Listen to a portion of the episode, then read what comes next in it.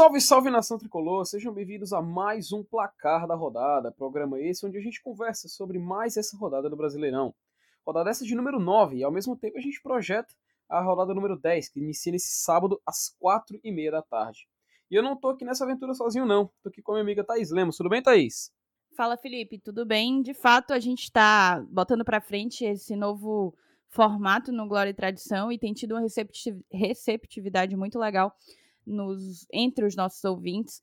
A gente tenta fazer um formato mais curto, como se fosse uma dose com GT, para falar de como que está o aperreio, a luta pela permanência, analisar os resultados e tentar ficar acompanhando o panorama do nosso campeonato, que tem que ser acompanhado de perto, né? Pois é, e essa rodada de número 9, ela começou, eu diria, diria bem animada, né? Acho que essa seria a palavra correta, porque logo de início nós tivemos o. Já passando aqui os placares. Na quarta-feira, às 5 h da tarde, o Atlético Paranaense recebeu o Botafogo, acabou empatando em 1 a 1 uma partida bem movimentada. Quem teve a oportunidade de assistir esse jogo não se arrependeu, foi um jogo muito emocionante. É, logo em seguida, também às 18 horas, começando 30 minutos depois, tivemos o nosso jogo, Fortaleza Esporte, que de emoção também não ficou devendo em nada. É, na, também na quarta-feira, só que é, também iniciando no mesmo horário, às 6 horas, nós tivemos Goiás e Coritiba, ou seja, três jogos em que emoção não faltou, né? Acho que por isso que eu falei que é, animada seria a palavra correta. E eles empataram em 3 a 3 teve até um, um, O Sabino tinha feito um gol contra, depois empatou no último minuto de pênalti. Foi, foi, foi sensacional também essa partida. Terminou lá para os 55 minutos do segundo tempo. Também na quarta-feira, Tivemos São Paulo e RB Bragantino. RB Bragantino que perdeu dois pênaltis no final da partida. E isso contribuiu muito, a gente vai falar mais pra frente sobre o aperreio. Ainda bem que eles perderam. Também nós tivemos o Fla-Flu naquela noite de quarta-feira, onde o Flamengo foi dominante contra o Fluminense. Apesar do Fluminense ter feito um golzinho no final, o placar de 2 a 1 na minha opinião particular, não reflete o que a gente viu em campo. E também tivemos para encerrar na quarta-feira Santos e Atlético Mineiro, né, onde o Santos se encontrou novamente com Jorge Sampaoli, Eduardo Sacha e conseguiu se vingar do seu ex aí, como eles disseram nas redes sociais, né? Aí na quinta-feira nós iniciamos na Neoquímica Arena Corinthians e Palmeiras, Corinthians que perdeu para o Palmeiras, ou seja, o Corinthians já está mostrando que provavelmente, pelo menos com o Thiago Nunes ainda no comando, vai continuar brigando na segunda página da tabela. E o Palmeiras, porventura, já entrou no G4 e acredito que o time do Vanderlei Luxemburgo vai realmente ficar nessa posição da tabela e a gente não vai ver eles brigando ali no meio com a gente. Continuando, o Internacional venceu por 2 a 0 o Ceará. Dois gols do Thiago Galhardo, a lei do ex aí, sempre em ação no Brasil. É, também na quinta-feira, em Pituaçu, o Bahia perdeu para o Grêmio, nosso próximo adversário, perdeu por 2 a 0 Grêmio que estava, um, se não me engano, seis ou sete jogos sem vencer e finalmente voltou às vitórias justamente contra o nosso amigo tricolor de aço, que é o Bahia. Enfim, né? Tem, temos que ficar com atenção aí com esse Grêmio. E para encerrar a rodada, eu diria que foi um resultado mais surpreendente. Resultado que lascou no meu cartola, que o Vasco perdeu de 2 a 1 para o Atlético Goianiense. Um jogo que acho que diria não era um resultado tão esperado, né? Pelo menos o Goiás não, não deslancha tanto, fica ali só com 14 pontos. Daqui a pouco a gente vai falar um pouquinho mais sobre isso. E o Atlético Goianiense conseguiu sair da zona e colocou a dupla de, de Curitiba na zona de rebaixamento. O Atlético Paranaense e o Curitiba estão lá com 8 pontos, coladinhos em 17 e 18. Thaís, eu logo puxo para ti. O que, que tu achou de relevante? O que, que tu achou de louco nessa rodada?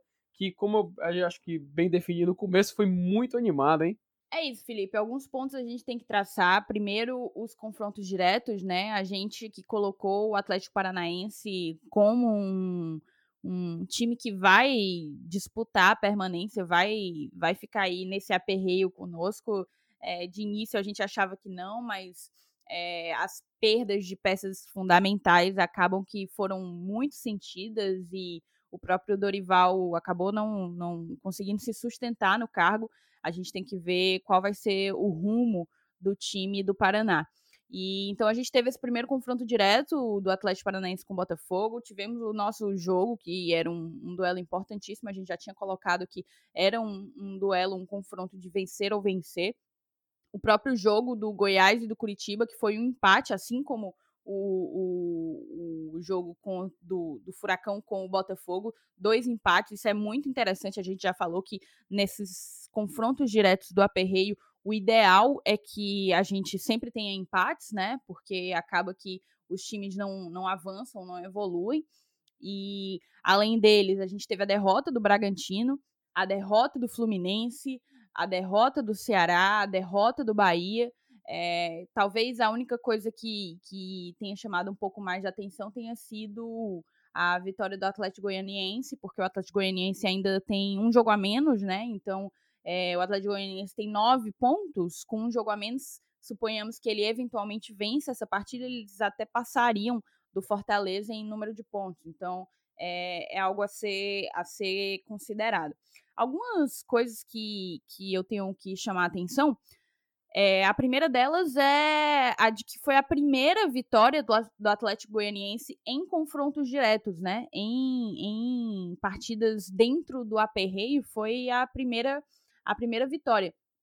O Atlético Goianiense, que já tinha perdido para o Ceará, tinha perdido para o Goiás e tinha empatado com o esporte, venceu do Vasco ao mesmo tempo foi a primeira derrota do Vasco em confrontos diretos. O Vasco havia vencido do Atlético Paranaense, havia vencido do Ceará, havia vencido do Esporte e perdeu pela primeira vez para o Atlético Goianiense. O Botafogo é algo que a gente tem que também destacar. Ele vem tendo um desempenho um pouco preocupante, porque para mim era um time que estava bem montado. Eu tenho gostado do trabalho do Altuori, no, no Botafogo, mas o desempenho do Botafogo em, em partidas dentro do, dos times que disputam a permanência na Série A tem preocupado porque é um time que não consegue vencer. Até o momento foram quatro partidas e quatro empates, né? Então é aquela coisa. A gente já colocou para o nosso ouvinte que o, as partidas dentro do aperreio, as partidas que a gente chama de confrontos diretos, são partidas que precisam ser vencidas. É esse é o fiel da balança, é isso que define uma permanência numa Série A. Por último, a gente também pode destacar o desempenho muito, muito abaixo do esperado do, do Red Bull Bragantino, o Red Bull que eu achava que não, que não disputaria com tanto afinco esse aperreio, ele está em último, salvo engano, em último não, é, ele está em penúltimo no, no campeonato, mas tem nove jogos disputados, enquanto o Goiás, que está em último, tem apenas sete. O Goiás é um time que eu acredito que pode se recuperar, não tenho. Não, não aposto nisso, não coloco minha mão no fogo nisso, mas eu acho que tem condições de se recuperar e eu digo por quê. Primeiro, porque só disputou três confrontos diretos. É, salvo engano, o time que menos disputou partidas, é, ele e o Bahia, no caso, o time que menos disputou partidas com adversários que lutam também pela permanência na Série A. E além disso, tem jogo, dois jogos a menos, né? Então é um time que pode, pode acabar saindo dessa situação bem delicada em que se encontra. Já o Bragantino está numa situação bem, bem complicada. Já tem os nove jogos disputados e não vem com um bom desempenho no, no confronto direto. São cinco, cinco partidas, nenhuma vitória, dois empates e três derrotas, né? É algo realmente que já deve ter sido, é para ter sido ligado o sinal de alerta lá no time de Bragança Paulista. Acho que dito isso, a gente pode fazer uma análise muito positiva da nossa campanha. O Fortaleza vem com seis disputas de confrontos diretos, três vitórias, uma, um empate e duas derrotas. Poderia ser melhor, claro, mas, mas a gente sabe que a gente está jogando, disputando um campeonato bem atípico. Para você ter uma ideia, o equilíbrio do campeonato, a gente tem falado isso bastante. O Fortaleza é o oitavo, o primeiro com 11 pontos, né? E o primeiro da zona de rebaixamento tem oito. Então, assim, do oitavo ao décimo sétimo são apenas três pontos. Se a gente fizer um paralelo com a Série A de 2019, do oitavo ao décimo sétimo eram seis pontos, o dobro de pontos, né? Então, essa Série A está definitivamente bem mais equilibrada. E isso é algo que a gente tem que destacar também, o fato de haver tantos tantos times com partidas a menos, partidas ainda a serem repostas, né? Isso em 2019, só, só Corinthians, salvo engano, Corinthians e Goiás tinham um jogo a menos naquela altura, na nona rodada, após o término da nona rodada, e nesse caso, Agora a gente ainda tem, como eu, como eu falei, o próprio Goiás, o Botafogo tem um jogo a menos, o Bahia tem um jogo a menos, Corinthians, Atlético Goianiense, Grêmio, tem muito time com, com, com jogos a menos aí, então a gente tem que. É aquela coisa, muita indefinição num campeonato que tem tudo para ser um dos mais equilibrados dos últimos anos. Perfeito, viu, Thaís? E é, eu até vou, acho, vou até dar uma pincelada no final. Últimos anos, principalmente por essa questão da Covid, né? Acabou que atrapalhou muito o campeonato. Como tu bem lembrou, Goiás com dois jogos a menos em relação à, à maioria dos clubes. E só um detalhe que o, Bragantino ele só tem uma vitória e foi contra o Fluminense, né? E esse Fluminense que está na primeira página da tabela, né? Então é interessante a gente, a gente perceber isso. E já trazendo, falando de tabela, vamos falar da classificação, né?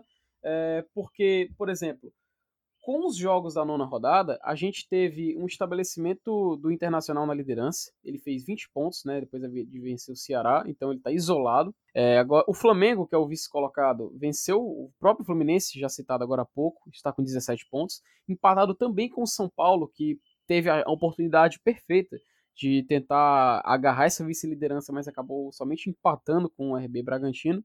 Palmeiras em quarto lugar com 16, Atlético Mineiro com 15 em quinto lugar, em sexto o Vasco, que outro time que perdeu a oportunidade de pontuar em casa, pois perder para o Atlético Goianiense, agora só vai ficar na sexta colocação com 14 pontos.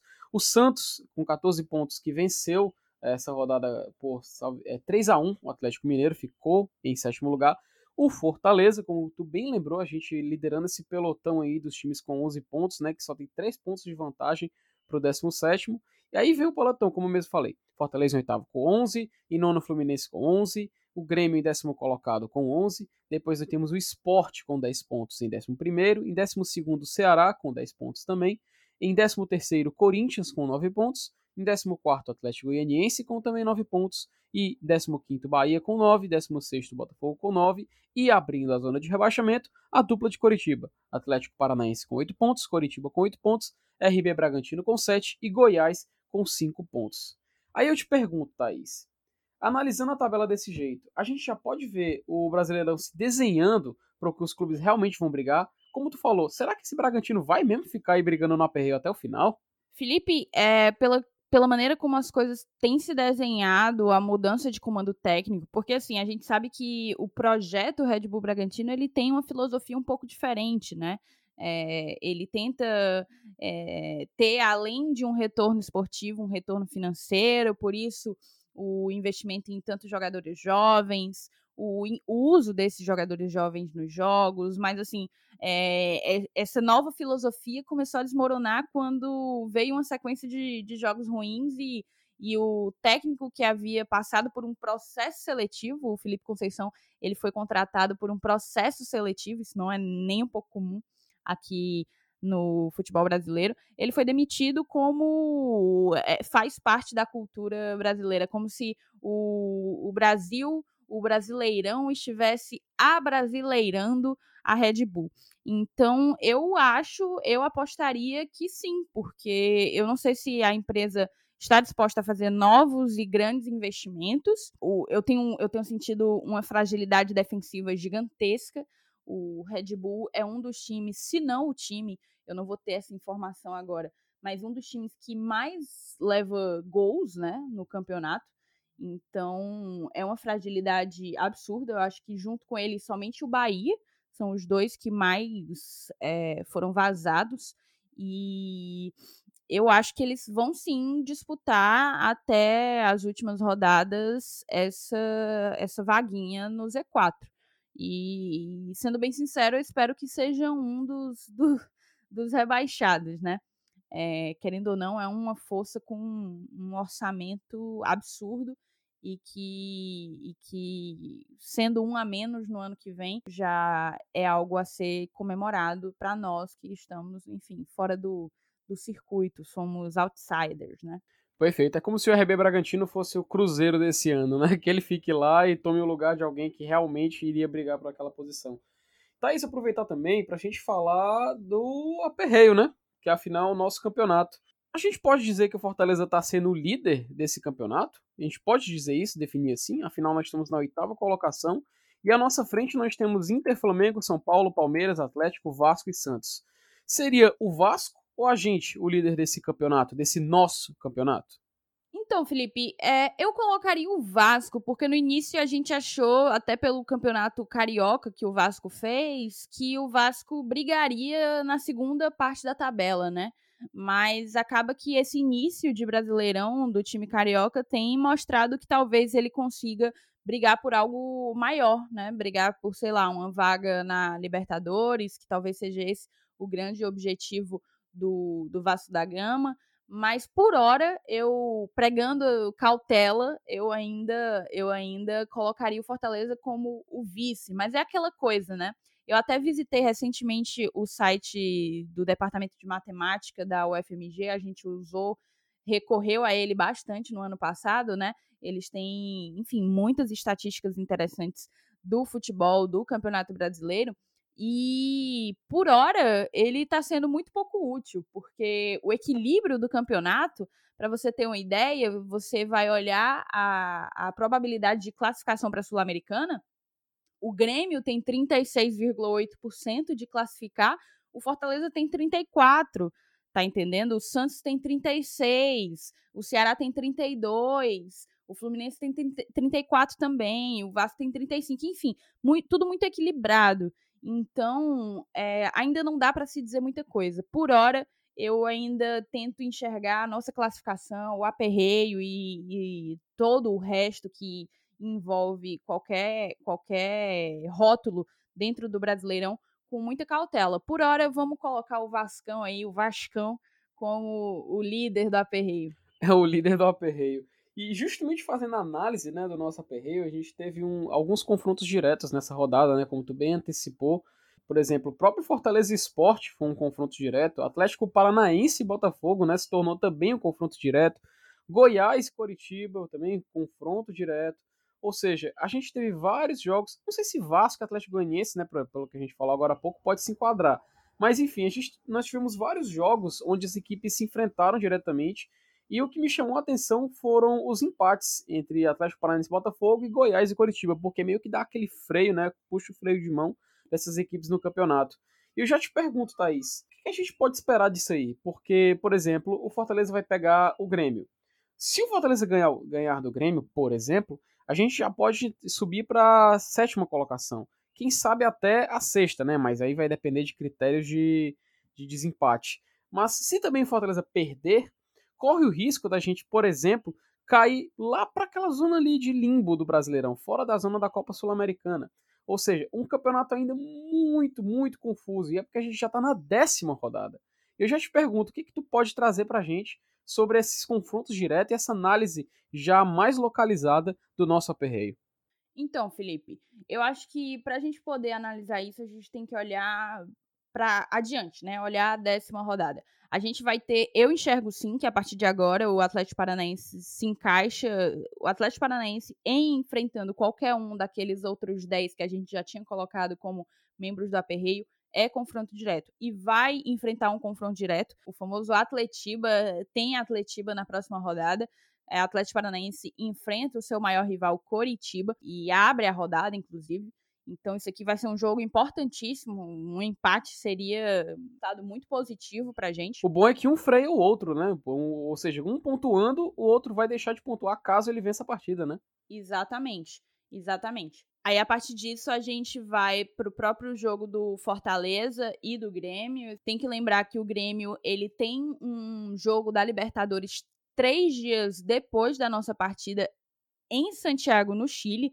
O Renato Gaúcho ele já tem um hábito de, em nem tendo jogos a serem disputados em paralelo, em nem havendo competições a serem disputadas em paralelo, ele já tem o costume de poupar seus jogadores. Então, eu não tenho a menor dúvida de que virá um Grêmio reserva.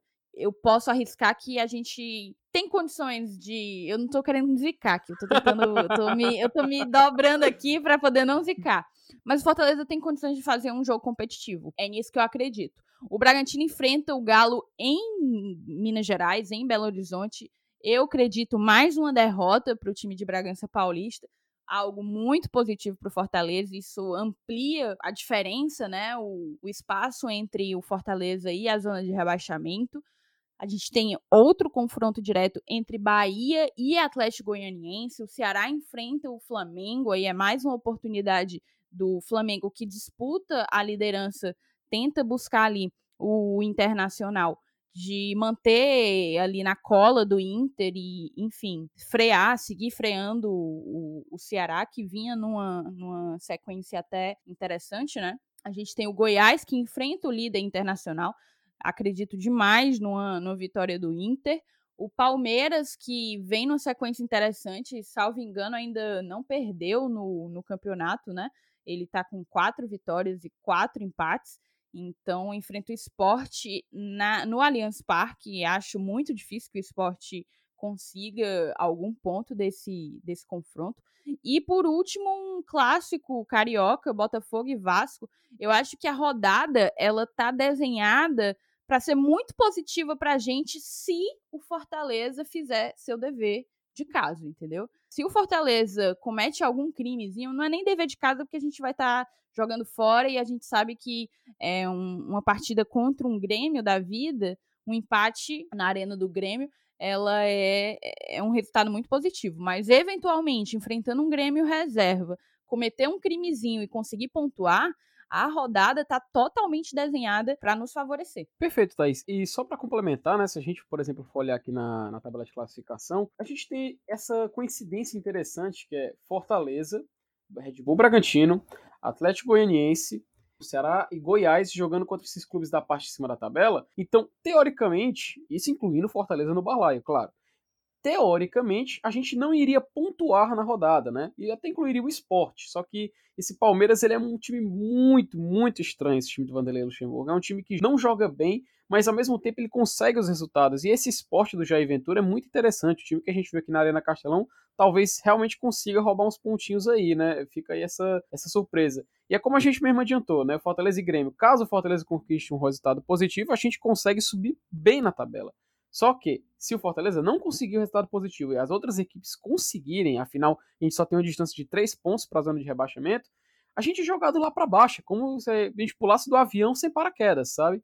Então, realmente é uma rodada que eu acho que essa rodada, essa décima rodada, é a rodada que vai separar os clubes da parte de cima e da parte de baixo. Talvez seja a rodada que vá definir isso. Eu não vou dizer também que é a rodada definitiva do Brasileirão. Não mas talvez é uma rodada que a gente possa ver já começando a se desenhar o que vai acontecer no Brasileirão. Afinal, já estamos na décima rodada, ou seja, a metade do primeiro turno já, já, já, já tá indo, cara. A gente já tá chegando agora na, na segunda parte e os confrontos agora do Fortaleza, que vem nas próximas rodadas, né, com exceção desse, dessa dupla Grenal que a gente tem pela frente, são alguns confrontos interessantes. Mas isso aí, com certeza, são assuntos para os próximos placares da rodada que a gente vai fazer daqui em diante. São adendo, se eu tivesse que opinar, assim, não, não acho necessariamente que vai ser um divisor de águas, muito porque, óbvio, a gente pode se favorecer do, do Grêmio poupar seus jogadores para jogar a, a Libertadores, mas a gente tem que lembrar que Flamengo vai jogar a Libertadores, São Paulo vai jogar a Libertadores, Internacional vai jogar a Libertadores, Palmeiras vai jogar a Libertadores, o próprio Atlético Paranaense vai, vai jogar a Libertadores, então assim, não me surpreenderia uma vitória do, do Coritiba. Então é aquela coisa, vai ser uma, uma rodada tão. Ela tá desenhada para que um eventual, um eventual crime nosso nos favoreça bastante, mas é, é uma rodada tão atípica, vai ter tanta gente poupando por aí que só vendo pra. Só vendo pra, pra ver qual é, sabe? Tipo, ficou feio, né? Mas, mas é só, só vendo para crer, só, só esperando para saber qual vai ser. Isso, isso. E o interessante é que a rodada da Libertadores vai ser nessa quarta-feira e na próxima quarta-feira, né? E coincidência ou não, como até a gente falou no pós-jogo do, do jogo passado, o Fortaleza pega o Grêmio em semana de Libertadores e o, e o Internacional também em semana de Libertadores, só que é semana de Grenal na Libertadores. Ou seja, eu acho que pro próximo placar da rodada a gente vai falar mais sobre isso. Com certeza vão ser dois jogos interessantes com essa dupla gaúcha. Enfim, Thaís, você tem mais alguma coisa a acrescentar? Nada, tudo certo. Acho que a gente conseguiu fazer uma leitura bem interessante da rodada. Show! Então agradeço a presença de você que escutou mais esse placar da rodada. Se lembrando que tem pós-jogo, a próxima rodada contra o Grêmio, Queira Deus que seja um, um pós-jogo de vitória. Eu não acredito em zica, mas eu já tô começando a acreditar. Conviver com o Saulo é difícil porque a gente começa a acreditar nessas coisas. Para quem não ouviu o pós-jogo do jogo contra o esporte também, dê uma conferida e tá no nosso feed. Por favor, por favor, que tem muito, muito Saulo anti-zica lá, né? Pelo amor de Deus, eu não posso começar a acreditar nisso. Enfim, fala pessoal, sempre um honra receber vocês aqui, agradecer a presença de todos e até mais. Passa adiante. Até mais, galera. Saudações tricolores. Até a próxima. Tricolor, oh, oh, tricolor, oh,